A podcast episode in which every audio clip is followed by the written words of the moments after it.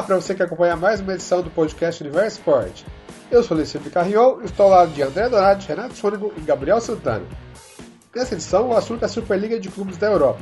Vamos falar desse projeto que nasceu com a promessa de mudar o futebol europeu, mas teve que recuar depois da repercussão negativa. Bom, para você que não sabe o que se trata, a Superliga é uma união de seis times ingleses: Arsenal, Manchester City, Manchester United, Tottenham, Chelsea e Liverpool, mais três italianos, a Juventus, o Milan e a Inter de Milão, e outros três da Espanha, o Real Madrid, o Atlético de Madrid e o Barcelona. O objetivo desses times era promover um novo campeonato, que teria a fase de grupos e mata-mata, em que esses times sempre iriam participar e que iria trazer muito mais dinheiro que eles ganham atualmente disputando a Champions League. Só que depois da repercussão negativa com a imprensa e ter torcido esses times e ameaça de punições de entidades como no futebol, os times voltaram atrás, e nesse dia que a gente grava, só Real Madrid e Barcelona continuam no projeto. A ideia desse formato, pelo jeito, fracassou por enquanto. Começando com você, Gabriel. Dada a repercussão negativa que a Superliga teve né, entre a imprensa, torcedores, os próprios técnicos e jogadores, a gente pode dizer que mesmo com todo o dinheiro que o futebol movimenta, a essência do jogo ainda prevalece no futebol? Um abraço para você, seja bem-vindo, companheiro. Obrigado, Luizão. Um abraço, companheiro. Obrigado a todos aí, ouvintes. E queria mandar um salve aí aos participantes Renato e André. E, cara, que falar desse projeto que já começou morto, né? Nasceu morto e que representa tudo que é de mais escória que o esporte, o mundo e o futebol, infelizmente, não tá privado disso, né, cara? Que é uma elitização perversa, uma ganância a qualquer custo.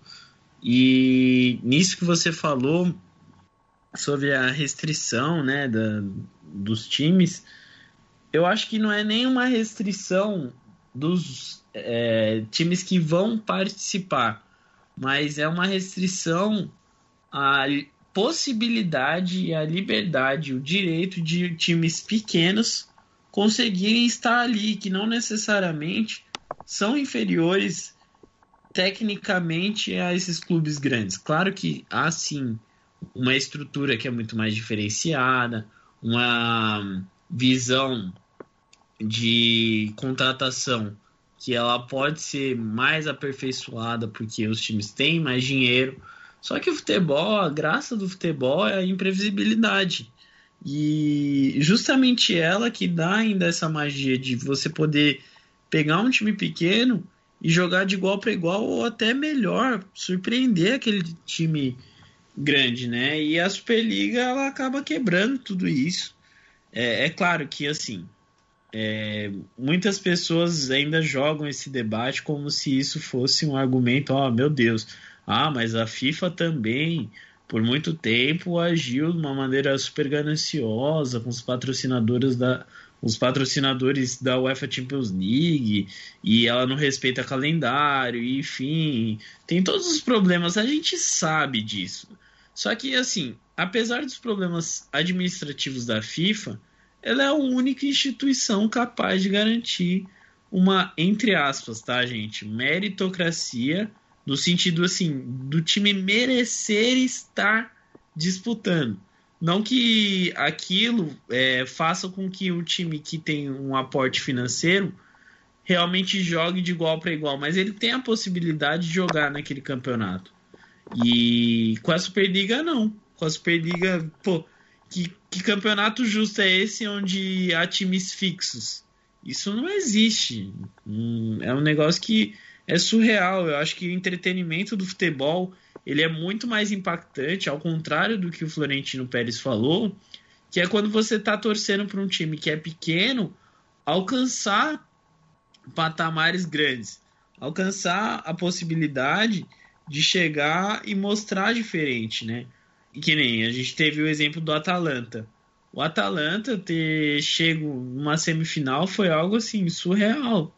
Foi algo que poxa, é um negócio que é prazeroso para todos os amantes do futebol.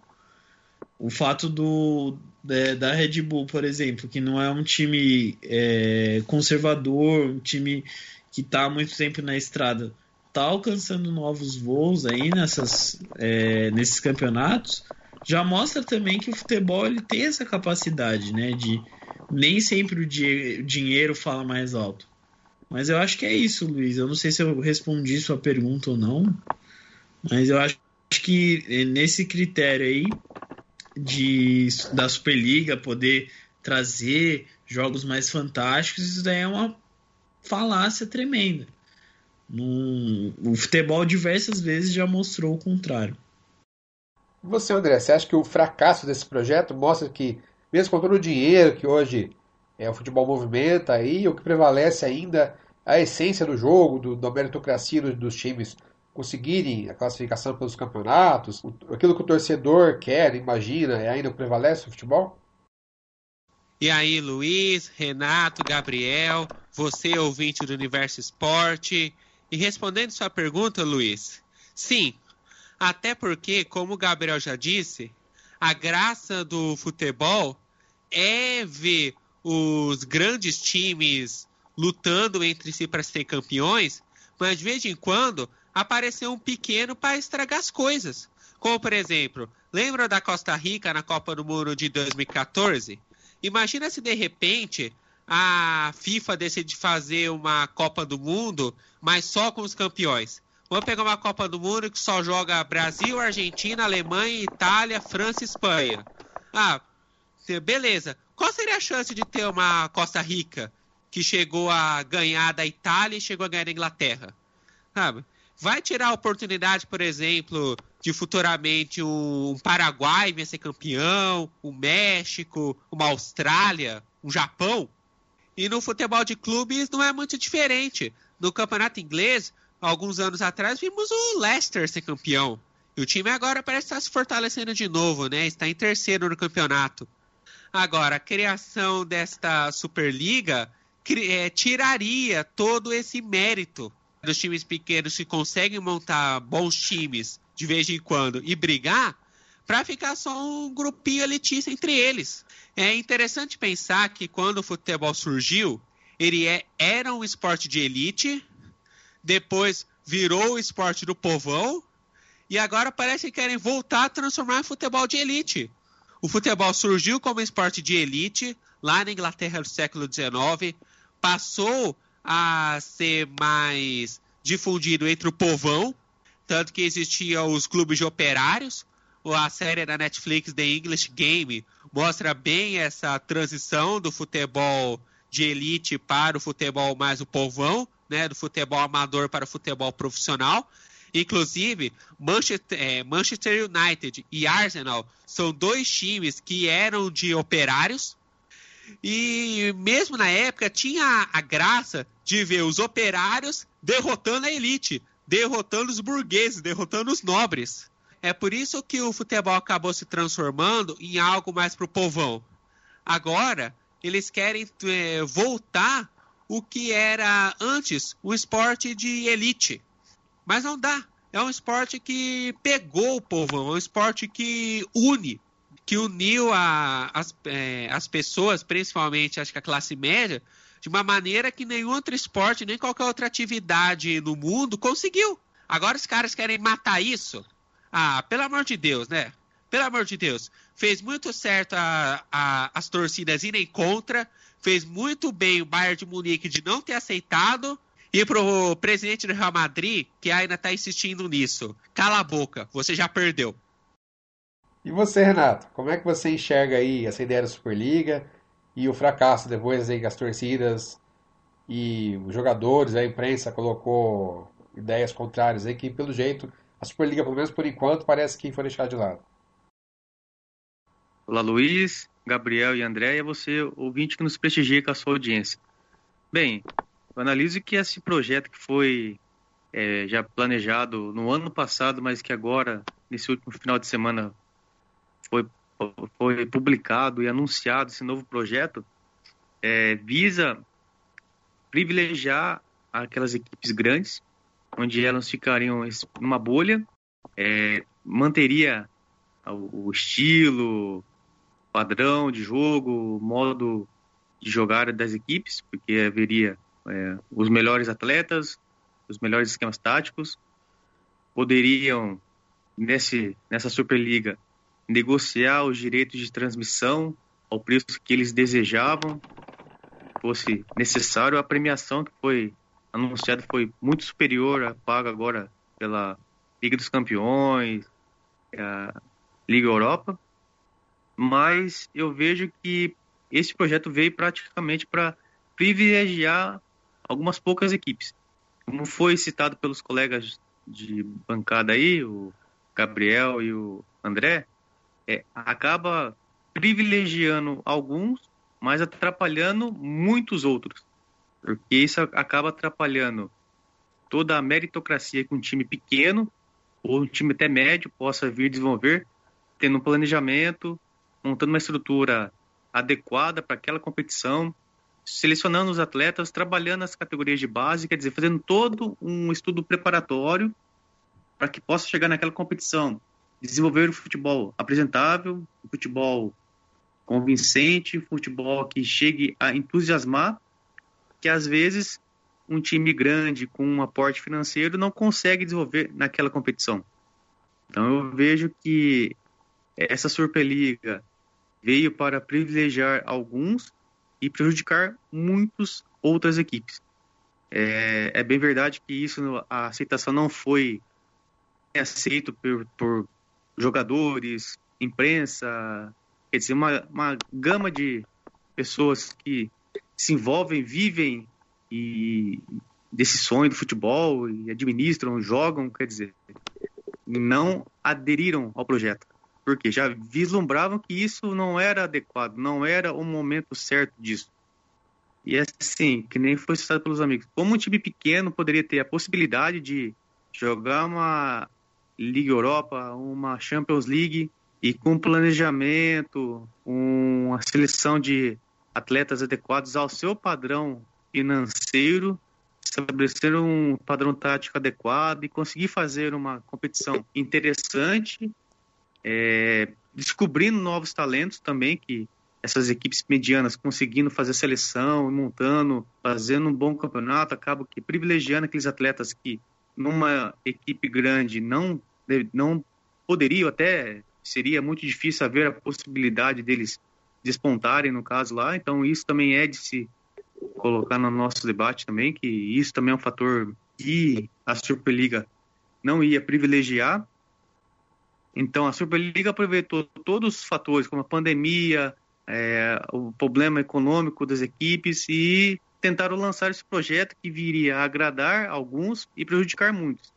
Não foi aceito, como não deve ser, que perde toda a meritocracia, toda a essência do futebol. E é isso, eu vejo que se mantém é, as competições nacionais e internacionais, mas também abre-se uma discussão para que haja um, um, replanejamento de datas. Como muitos falam, até pesquisando sobre esse assunto, muitas equipes podem usar agora esse argumento da Superliga para quê? Para que os jogos do, da Liga dos Campeões ocorram também aos, aos finais de semana, havendo um planejamento mais adequado ao calendário europeu. Então, isso aí abre-se essa perspectiva de uma é, uma re, realinhamento do calendário europeu. E às vezes, antes da pandemia, não se haveria possibilidade de discussão. Então é isso que eu analiso da Superliga Europeia. É um projeto audacioso, que não teve aceitação, e que fica a experiência que isso não é o adequado para o momento. O presidente do Real Madrid, o Florentino Pérez, né, que é o, é o presidente da Superliga, né, o cara que é um dos principais idealizadores do projeto, deu uma entrevista aí na TV espanhola explicando, né, por que as ideias da Superliga. E os argumentos que ele usou é que é preciso jogar mais vezes entre os clubes é, mais ricos, né, para ganhar mais dinheiro, para deixar o futebol mais interessante, já que atualmente os jovens estão preferindo outros tipos de entretenimento. Vocês concordam com essa visão que ele e outros executivos aí comandando os clubes têm Acho que o futebol só é interessante quando se joga um grande clássico. Por exemplo, o Real Madrid Getafe, o Chelsea e Burnley não tem tanto apelo se comparado ao Real Madrid Barcelona, ao Chelsea Manchester United. Você acha que o futebol só vai ficar interessante se tiver grandes clássicos aí toda semana, como seria a proposta dessa Superliga? Começando com você, André. Bem, Primeiro, a gente precisa entender o porquê que os grandes jogos são grandes jogos. Por exemplo, por que que Palmeiras contra Boca Juniors é considerado um grande jogo? Por que que Flamengo contra River Plate é considerado um grande jogo? Ou melhor, por que, que Palmeiras e Corinthians é considerado um grande jogo? É considerado um clássico. Palmeiras e Corinthians não é só considerado um clássico porque são dois times grandes de uma cidade grande que estão sempre disputando títulos. Mas é que porque sempre tem uma expectativa sobre quando esses times vão se enfrentar. Normalmente, times paulistas jogam o clássico três vezes. Uma vez pelo campeonato Paulista e outras duas vezes pelo Campeonato Brasileiro. Às vezes pode acabar acontecendo dos times se enfrentarem na final do Paulista, né, que é super normal um clássico ser a final. E também pode acabar se encontrando na Libertadores e na Copa do Brasil. Mas agora, se Palmeiras e Corinthians começassem a se enfrentar muitas vezes na mesma temporada, de uma forma mais frequente, o clássico perde o sabor. Por exemplo, o Corinthians pode ganhar um jogo e a torcida pode pensar: ah, beleza, daqui a dois meses vai ter outro Palmeiras e Corinthians, aí a gente ganha. Aí o Palmeiras ganha outro jogo, a torcida do vai pensar: ah, tudo bem, daqui a dois meses vai ter outro clássico? Então, qual é a graça? E o Campeonato Carioca mesmo estava tendo esse problema, porque o formato que eles criaram, que é, para explicar, não é o formato deste ano, o formato deste ano mudou, mas qual está sendo o formato do Campeonato Carioca nos anos anteriores? Existia a Taça Guanabara, né, que tinha semifinais e final, normalmente em clássicos. Depois tinha a Taça Rio, normalmente semifinal e final, normalmente clássicos também. E ainda tinha uma fase final, onde se jogava o quê? Clássicos. E o que isso tornou? Os times do Rio de Janeiro, os grandes do Rio de Janeiro, melhor dizendo, passaram a se enfrentar com tanta frequência que toda aquela expectativa dos clássicos acabou. Simplesmente acabou. O que esse presidente do Real Madrid disse não faz sentido nenhum, porque com a criação dessa Superliga, toda a expectativa do Real Madrid, quando ele vai jogar contra o Manchester United, quando vai jogar contra o City, quando vai jogar contra o Tottenham, simplesmente acaba. Por quê? Acaba virando carne de vaca, como o pessoal diz acaba virando comum. Se algo fica muito comum, ele perde seu charme. Ele perde a, a sua expectativa. Imagina se Palmeiras e Boca Juniors, ou Corinthians e River Plate, Flamengo e Penharol do Uruguai, por exemplo, se enfrentassem todo ano. Qual seria a graça? Para completar também, sempre tem aquela chance dos times pequenos. Se uma Chapecoense, o Atlético Paranaense, ou no caso times europeus, por exemplo, é, quem garante que no futuro o Granada, o Sevilha, né, o West Ham, por exemplo, quem não me garante que o Cardiff City do país de Gales no futuro não vai ser uma grande equipe que vai brigar por títulos? Quem garante? Então, o que esse presidente do Real Madrid quer, quer dizer não faz muito sentido, não.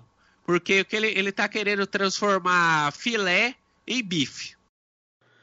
E você, Gabriel, o que acha dessa ideia do Florentino Pérez de que o futebol só é atrativo para os jovens quando se trata de um grande clássico?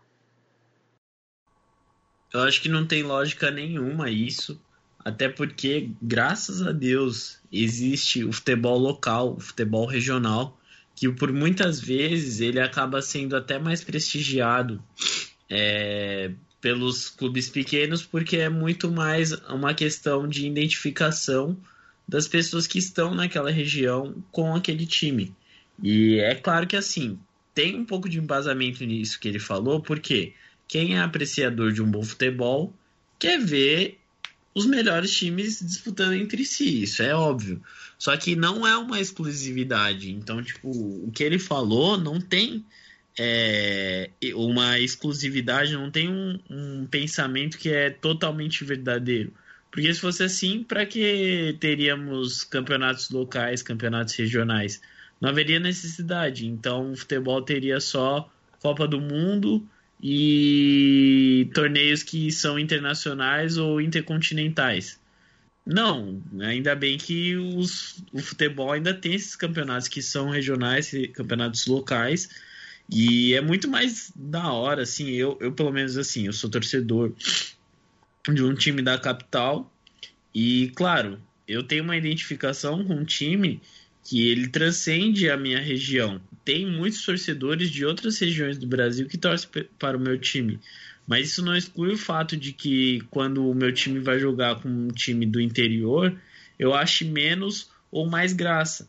Até porque quando o seu rival vai jogar com um time local, do interior, ou um time de menor expressão, é mais interessante que ele perca para esse time do que ele perca para um time que é, é grande, com um time que é potência. Porque perder para um time grande significa, ah, tudo bem, normal. Um time tem ali estrutura, um time tem é, orçamento e tudo mais, então às vezes jogou de igual para igual ou teve a famosa obrigação, entre aspas, de ganhar.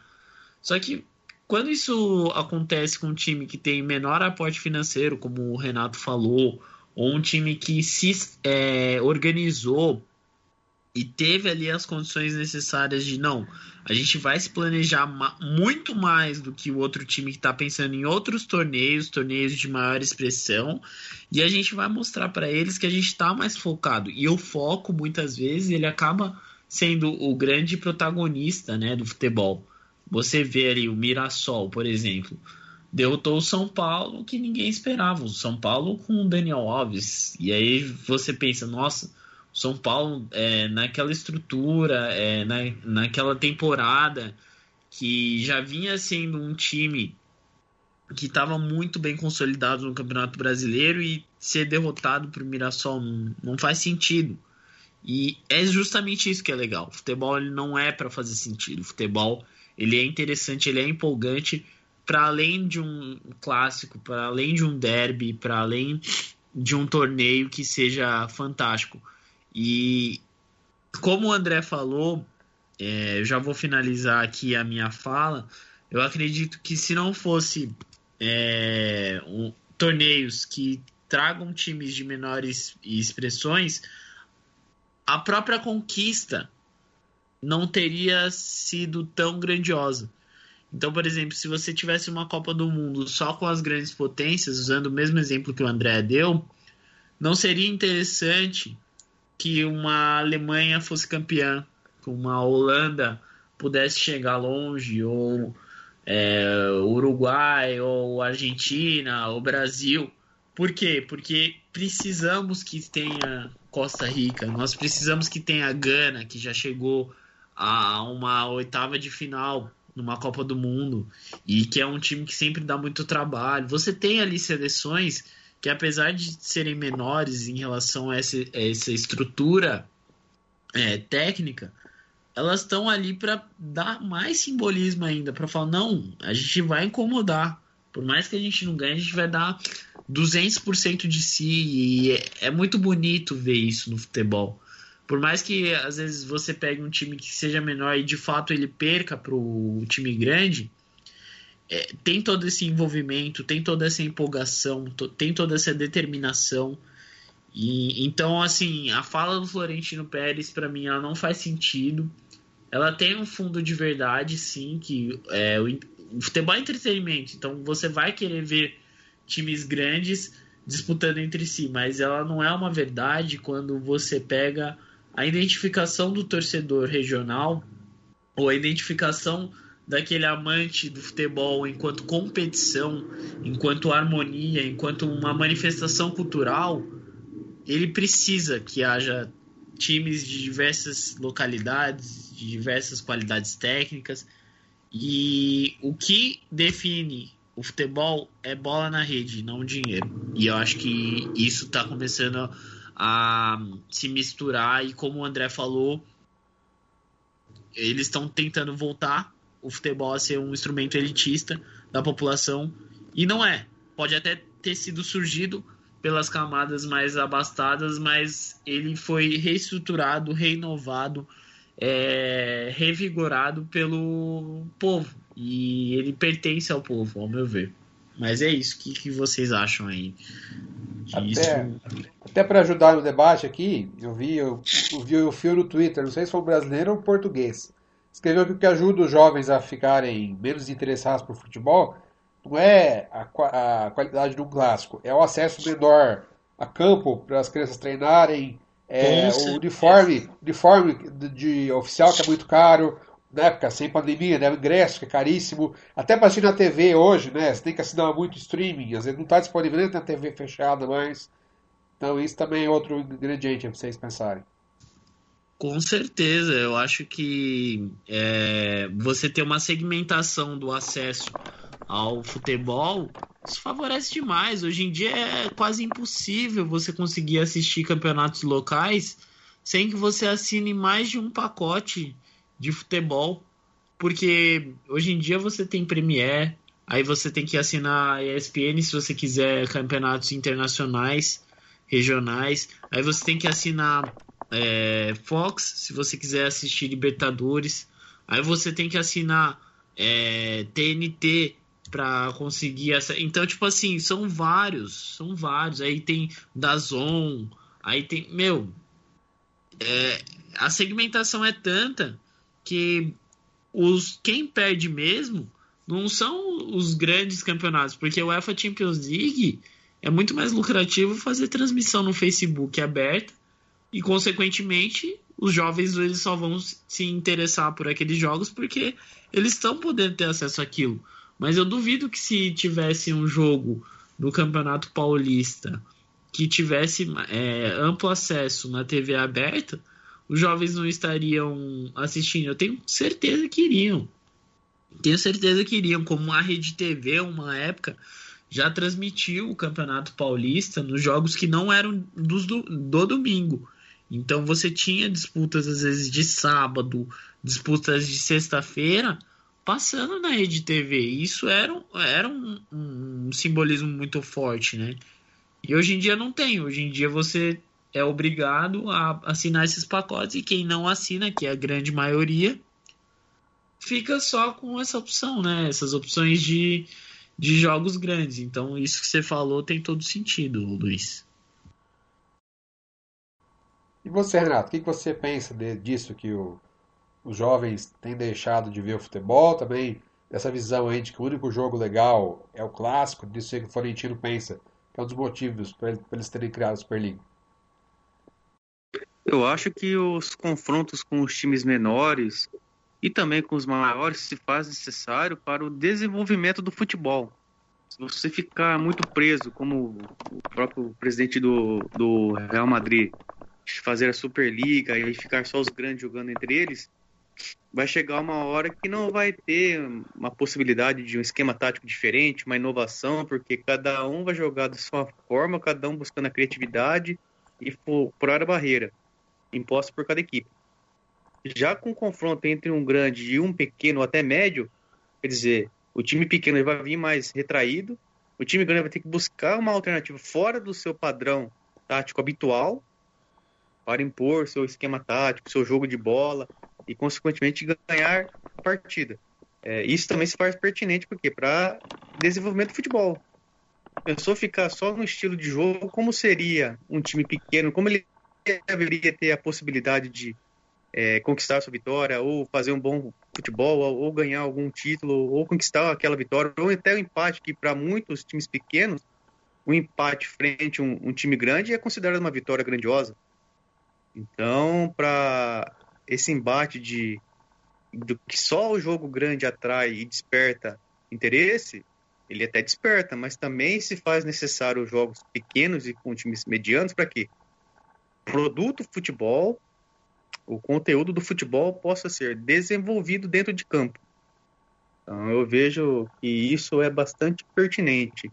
Com relação ao acesso da, da informação dos programas e até do futebol em si, é, como o Gabriel e você também citou agora há pouco, é, está cada vez mais segmentado.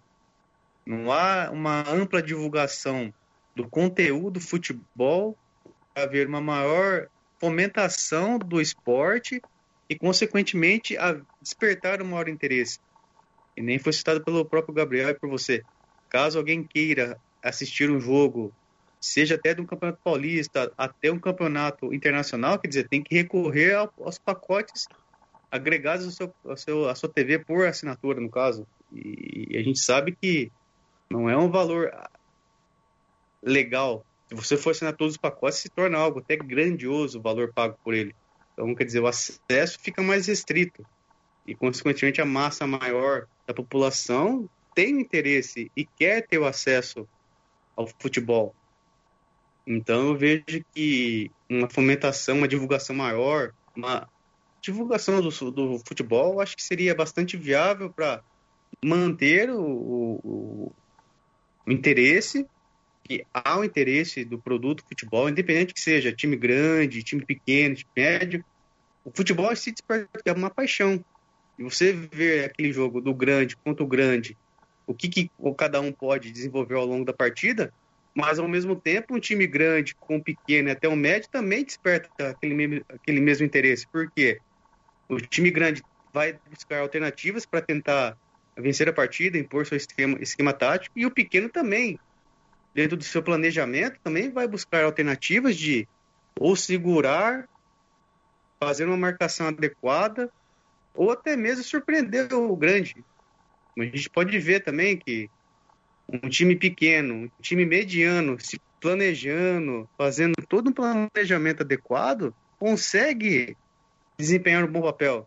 Trazendo agora para o nosso cotidiano aqui no Brasil, é, um fato bastante interessante de, de se colocar, agora com relação ao produto, um pequeno consegue surpreender um grande, e isso que é a grande essência do futebol, e acaba trazendo também, despertando interesse do, público em si em ver gente pode ver no Campeonato Paranaense, os dois grandes, Atlético Paranaense e Curitiba, o Curitiba se figura na quarta posição e o Atlético Paranaense está em décimo lugar.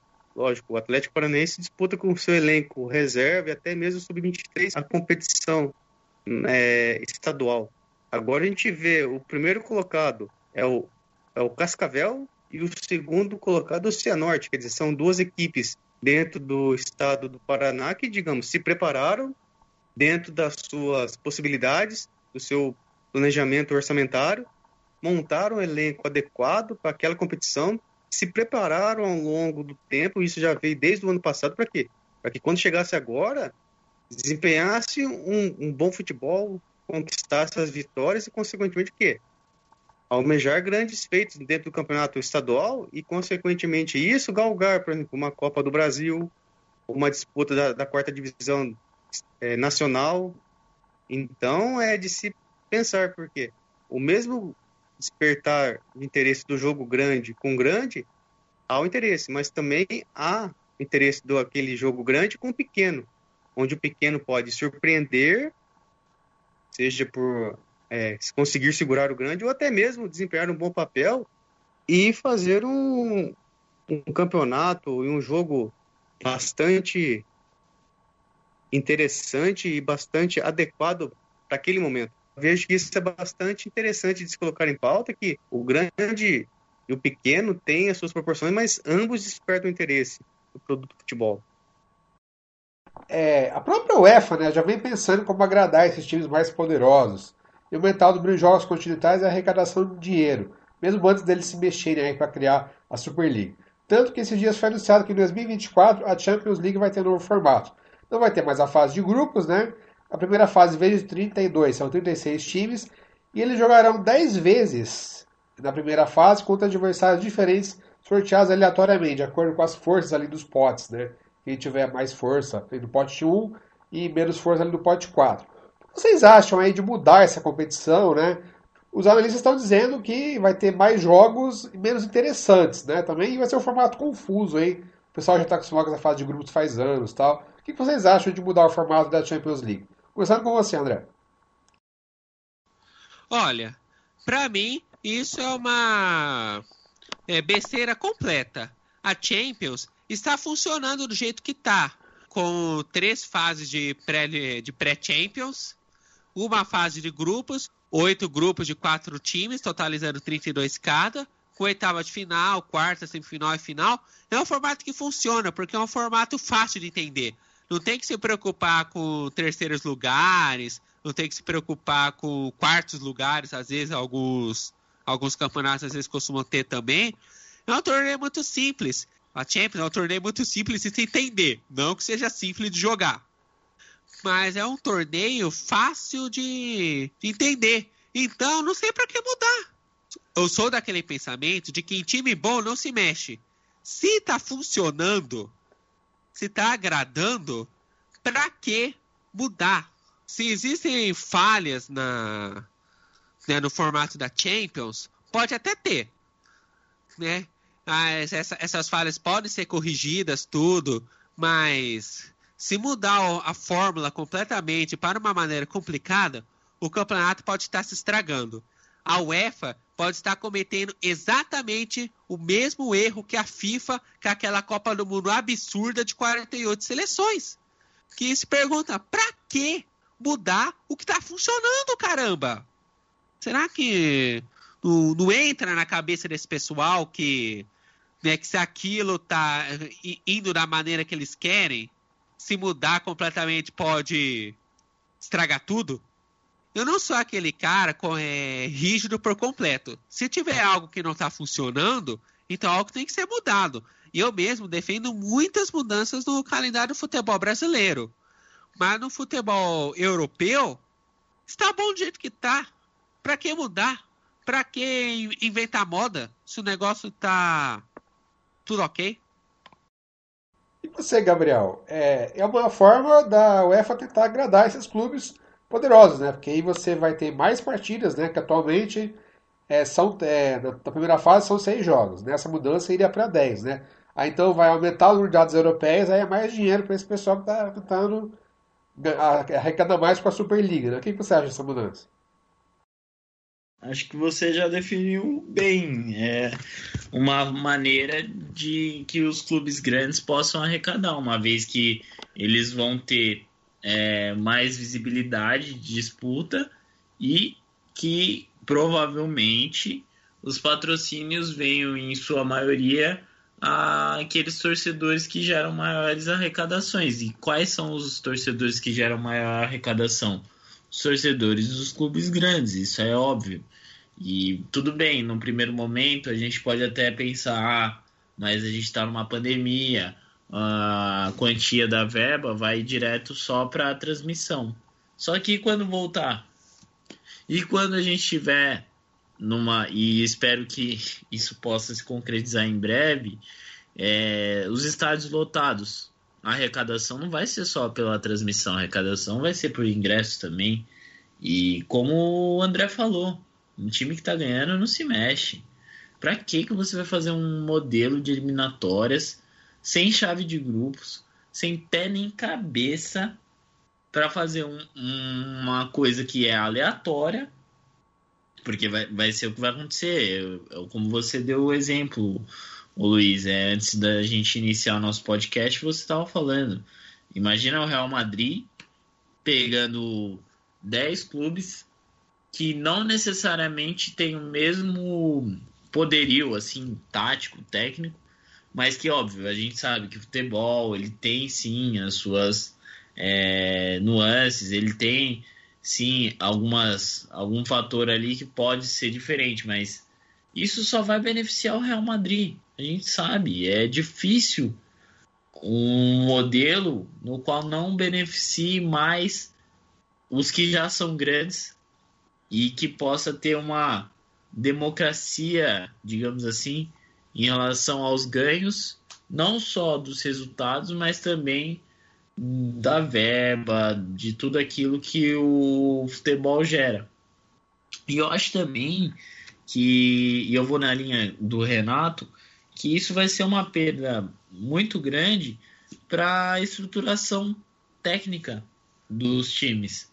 Porque, vamos supor, time vai pegar um, uma equipe que não necessariamente está no mesmo foco e vai jogar de uma maneira. Aí ele vai ter que pensar: ah, será que eu vou precisar me reestruturar para pensar num novo modelo tático e técnico para jogar contra a equipe? Não, ele vai permanecer jogando da mesma maneira, porque não tem é, não é chave de grupos. É um negócio complicado. Eu acho que cada jogo, até para o futebol ser algo mais interessante, é você pensar em, na sua estratégia, você mudar a maneira de jogar. Então eu concordo aí, meu. Eu, eu acho que esse novo modelo aí. Não sei, pode ser que a gente tá aqui opinando e pode ser que dê certo, mas uma coisa é negável. Quem mais vai lucrar com isso, e lucrar no sentido financeiro mesmo, são os times grandes. Isso não tenha dúvidas. Mas o que, que você acha, Renato, sobre isso? Bem, eu acho que isso aí também é algo é, muito complicado de se discutir. A, a, mudança no formato que se vem disputando a Liga dos Campeões. É bem verdade que nos últimos anos a quantidade de vagas aumentou-se muito, onde foi privilegiado algumas equipes de países que não se figuram com futebol tão desenvolvido assim. E isso acabou, no ver, acabou dividindo ainda mais, separando as equipes entre aquelas superpotências e aquelas medianas e aquelas muito fracas que não teriam poderio de se disputar uma Liga, de, Liga dos Campeões com efetividade. E a gente acabou vendo grandes goleadas surgirem ao longo da competição. E essa possível mudança também é algo, acho, muito absurda de ser, de ser realizada. E como vocês um time que está ganhando não se mexe. É um formato já bastante conhecido, bastante de sucesso, o modo que é, é disputada a Liga dos Campeões. O que se pode discutir é um replanejamento e uma melhor seleção das equipes medianas e até aquelas de países emergentes do futebol mundial, onde poderia, ao meu, ao meu ver, poderia fazer alguma é, disputa entre eles, assim os melhores acabariam se sobressaindo e assim a qualidade do futebol dessas equipes medianas disputando com as grandes equipes, as tops da Europa, não cairia tanto o padrão tático e esquema tático. Então, eu acho que isso aí é algo de se discutir. número de participantes eu acho que não é o ideal. Como foi citado pelo Luiz, a possibilidade de um Real Madrid ou até mesmo uma, uma grande equipe europeia fazer jogos com equipe muito fraca se torna, nesse novo modelo, muito mais eminente, onde acaba se privilegiando o fator econômico e não o produto futebol, que acaba ficando, entre aspas, em segundo plano. Mas eu acho que dá para se colocar em, em pauta equilibrar o poder, o poder financeiro do produto futebol e também o futebol dentro de campo. Colocar os dois assuntos em debate e conseguir estabelecer um bom senso entre que aumente o poderio de arrecadação, seja ele com a venda dos direitos de transmissão, é, um patrocínio maior, mais, mais empresas querendo patrocinar a competição, sei, algum meio que possa melhorar a arrecadação do dinheiro e também, contrapartida, pensar no produto futebol, onde o produto futebol não fique de lado, que se mantenha uma qualidade bastante interessante e, e que desperte ainda mais o interesse do público consumidor. Porque um futebol de grande visibilidade, com esquema tático adequado, grandes equipes, um padrão tático definido, acaba gerando interesse e fica muito mais notório isso. Mas também a gente tem que pensar que também tem as equipes emergentes que visam e, e buscam entrar nesse patamar ao longo dos tempos, em mudar a sua, história, a sua trajetória continente europeu, e então é algo que se deve pensar com muita cautela. Num primeiro instante, vejo que é necessário se manter o padrão adequado que está sendo utilizado ao longo desses tempos, havendo uma rediscussão entre essa seleção das, das, das equipes emergentes, para que não haja uma discrepância muito grande entre as equipes. E eu acho isso, é manter o esquema e o formato de disputa do modelo atual e haver uma rediscussão entre como alinhar o produto e a arrecadação desse torneio em si. Tentando trazer agora essa discussão da Superliga aqui para o Brasil. A gente percebe que muitas torcidas aceitam quando os clubes exageram nos gastos e acabam se endividando. Não questionam esses dirigentes. Por exemplo, a gente viu o que aconteceu com o Cruzeiro, preparado na Série B. Parece não existir essa mesma preocupação com a história e o bem-estar dos clubes. Os torcedores europeus demonstraram após o início ainda, após o anúncio dessa Superliga. Se um movimento parecido acontecesse no Brasil aqui, 12 clubes é, se juntassem aí, né, querendo fechar ali num grupo, criar um torneio. Eu acredito que essa aceitação no Brasil seria bem maior que foi na Europa. Qual a opinião de vocês? Começando pelo André. Bem, um consenso geral é que quando algo está ruim, e eu não me refiro apenas ao futebol, eu me refiro a tudo. Quando tem alguma coisa que está ruim, é óbvio que as pessoas desejam que aquilo melhore. Ou elas melhoram por si próprias, ou quando elas não podem melhorar, elas torcem para que aquilo melhore. E o futebol brasileiro está ruim. Aliás, tudo no Brasil está ruim, né? Mas o futebol brasileiro está ruim. Os times grandes às vezes jogam demais, enquanto os times médios e pequenos acabam jogando de menos, né? Apenas os times que jogam a Série A e B do Brasileirão jogam o ano inteiro. A Série C já para mais perto do final do ano e a Série D menos ainda. E muitos dos times, incluindo times grandes, estão completamente endividados. Aliás, eu acho que os únicos times que estão relativamente bem financeiramente falando são Flamengo e Palmeiras. É, e o Atlético Paranaense também. Mas o formato, o modelo do futebol brasileiro já não se sustenta mais. Então, se alguém vier e criasse uma Superliga brasileira, boa parte, acho que, da torcida iria apoiar a criação dessa nova Superliga porque resolveria certos problemas. Por exemplo, se decidisse criar uma Superliga entre os 12 grandes do Brasil, os quatro de São Paulo, os quatro do Rio, os dois de Minas e os outros do Rio Grande do Sul, formaria-se um campeonato só entre eles, entre os 12. É verdade que nos primeiros anos só Palmeiras e Flamengo seriam campeões, mas, por exemplo, para Vasco e Botafogo, que estão sofrendo múltiplos rebaixamentos nos últimos anos, seria uma maravilha, porque não teria rebaixamento, então teria todas as cotas de patrocínio e TV nunca mudando, o que resolveria um pouco os problemas financeiros do time e os ajudaria a se reestruturar para o próximo ano. Só que já foi tentado algo parecido no Brasil, que foi nos anos 80, com a criação do Clube dos 13 e deu um problemão danado. Principalmente porque na época o Guarani de Campinas tinha sido vice-campeão brasileiro e quase foi campeão brasileiro se o Careca não tivesse feito gol do, nos últimos minutos a favor de São Paulo. O Guarani teria sido bicampeão brasileiro, mas acabou sendo deixado de fora. E isso acabou dando toda a confusão que vai até hoje a discussão sobre o título de 87 apesar do Supremo Tribunal Federal já ter determinado que o título é do esporte. Mas até hoje tem essa briga entre esporte e Flamengo, né? Agora, criando-se uma Superliga aqui no Brasil, poderia dar novamente este problema. Por exemplo, já existem questionamentos sobre se o Botafogo é realmente um time grande.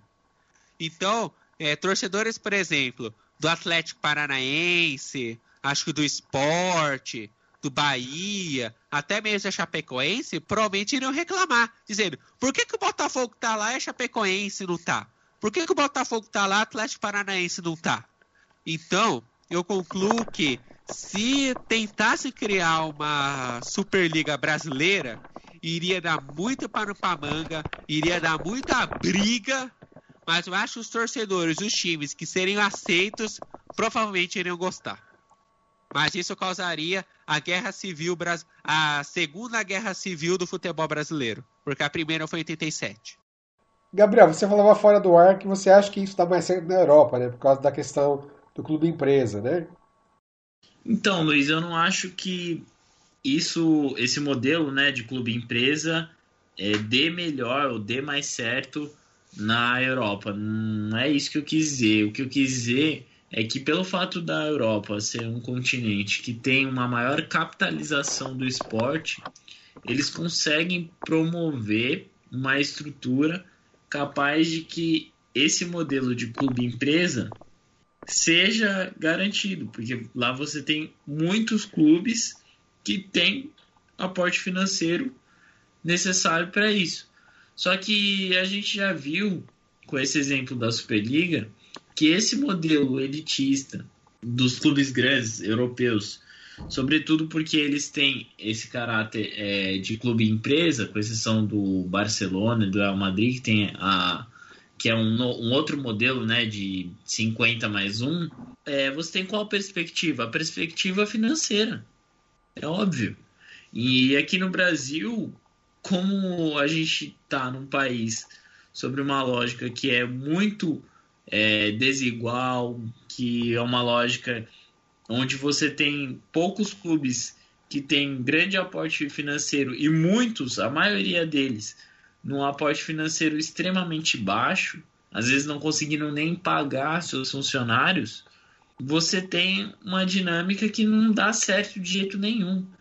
E eu nem concordo que, pelo fato do clube ter ou não capacidade financeira para se estruturar como, uma, como um clube empresa, isso deva ser o modelo vigente. Eu acho que o modelo vigente deva, deva ser um modelo no qual os torcedores têm voz, um modelo no qual haja um conselho deliberativo do clube para que esse conselho defina qual que é o interesse do torcedor, qual que é o interesse das pessoas que torcem e apoiam e estão ali para suportar aqueles clubes. Foi como os colegas disseram, imagine você ter um campeonato no qual é, clubes que não têm dinheiro sequer para pagar suas dívidas fiquem fixo ali. E esse modelo não ia ser, é, não ia ser atrelado aqui no Brasil e nem muito menos na América do Sul, porque a maioria dos clubes não tem essa realidade. Eu acho que nem na Europa deveria ser assim, porque a gente viu que quando o dinheiro está em jogo, é o dinheiro que fala mais alto. Infelizmente, os dirigentes os donos, no caso do, de clubes e empresas, né, onde você tem sócios majoritários, que são donos, são proprietários do clube, eles não estão nem aí, porque eles não vivem o que o torcedor vive. Porque eles não estão acostumados naquele aspecto sociocultural. Entende? Então eu acho que tudo isso leva a uma única conclusão. O esporte tem que ser democrático o esporte ele é pro povo. Então é o povo que tem que decidir os rumos do seu clube, tem que decidir quais são as melhores diretrizes, o que é o melhor a ser feito. E campeonatos que são segregacionistas, que é, literalmente, no sentido radical da palavra, eles estão segregando clubes que não têm capacidade ali de serem times grandes, já não é mais uma competição que é justa, já não é o, um valor que o futebol prega e sempre pregou. Futebol, o melhor, na minha concepção, eu acredito que é para que aquele time supere cada vez mais as barreiras dele mesmo. E você criar uma competição onde haja clubes fixos, você não está superando barreiras. Você vai enfrentar sempre os mesmos clubes. E é aquilo que o André falou os times pequenos eles têm que ter pelo menos o direito ou a possibilidade de adentrar e poder competir de igual para igual. A gente não sabe se eles vão conseguir, muito provável que na maioria das vezes eles não tenham capacidade de jogar de igual para igual, mas o legal do futebol é isso, é o inusitado, é o inesperado. Então eu acho que assim eu consigo concluir que, poxa, futebol ele é para o povo e é o povo que tem que decidir qual o melhor rumo para o futebol. E ainda bem que na Europa ocorreram essas manifestações que foram contrárias a esse projeto de futebol, que só foi possibilitado por quê? Porque há magnatas, há pessoas que não vivem a realidade do futebol local, a realidade do futebol como deve ser jogado. E como que esse cenário surgiu, como que esse cenário foi criado? Justamente por conta desse modelo de clube empresa, que permite que o seu clube esteja aberto a qualquer pessoa que tenha o valor necessário de capital para investir no seu clube. Então, uma pessoa que vive é, na Rússia poder, já imaginou uma pessoa que vive na Rússia poder influenciar quais são as melhores diretrizes pro Corinthians, pro Palmeiras, pro Santos, pro São Paulo? É inconcebível isso. É isso que eu acredito, é isso que eu vejo como algo assim assustador que vem ocorrendo no futebol. Para fechar o podcast, e você, Renato? Você acha que Superliga ou uma coisa parecida assim, que os clubes da elite se unissem, seria aceita aqui no Brasil, diferente da Europa? Eu acho que não seria aceito porque já houve já alguma é, manifestação, como foi citado pelo André da Copa União de 87, onde, entre aspas, alguns clubes é, se fecharam no grupo e os demais disputaram em outros grupos e havia um confronto entre eles.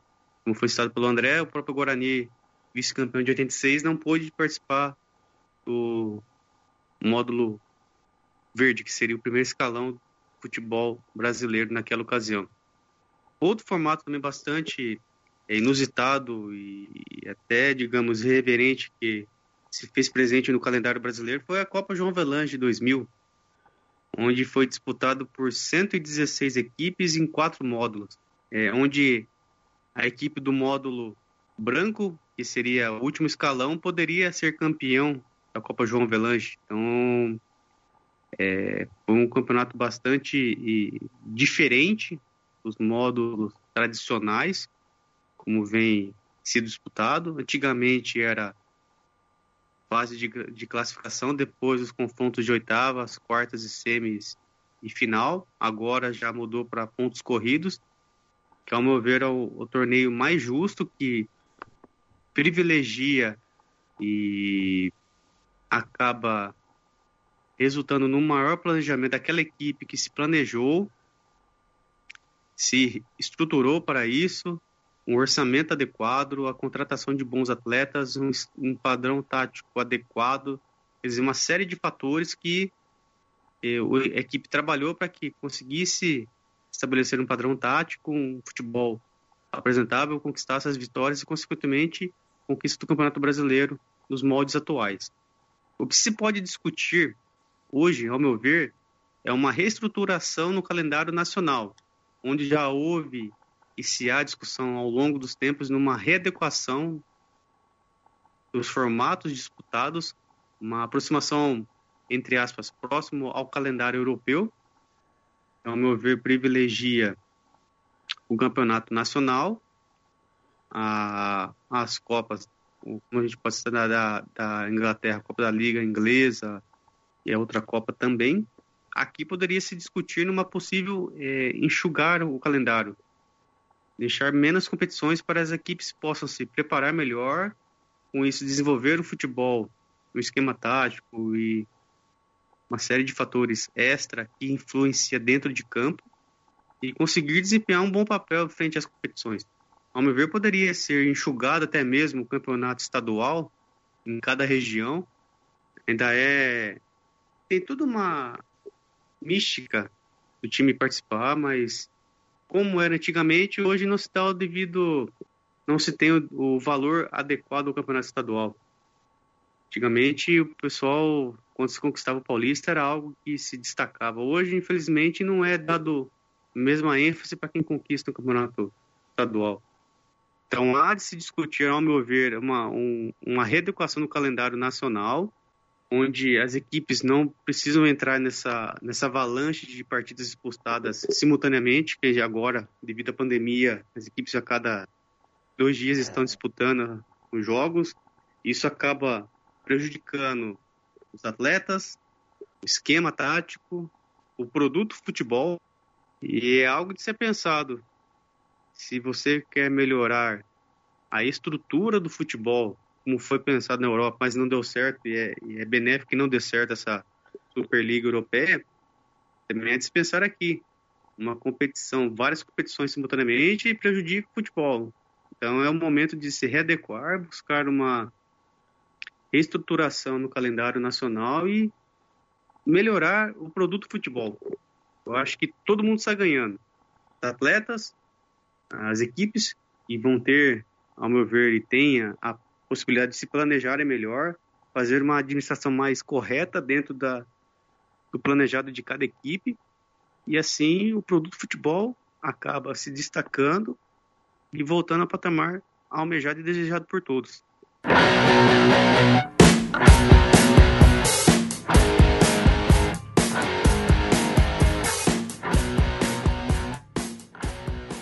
E assim nós encerramos aqui mais uma edição do Universo Esporte. Eu sou Luciano Carrion estive com Renato Sônia, André Donato e Gabriel Santana. Lembrando que você ouve o nosso podcast no Anchor, Spotify e no site universport.com.br. Tem alguma sugestão de pauta pra gente? Envie um e-mail para universportbauru.gmail.com Muito obrigado pela companhia e até a próxima edição. Um abraço.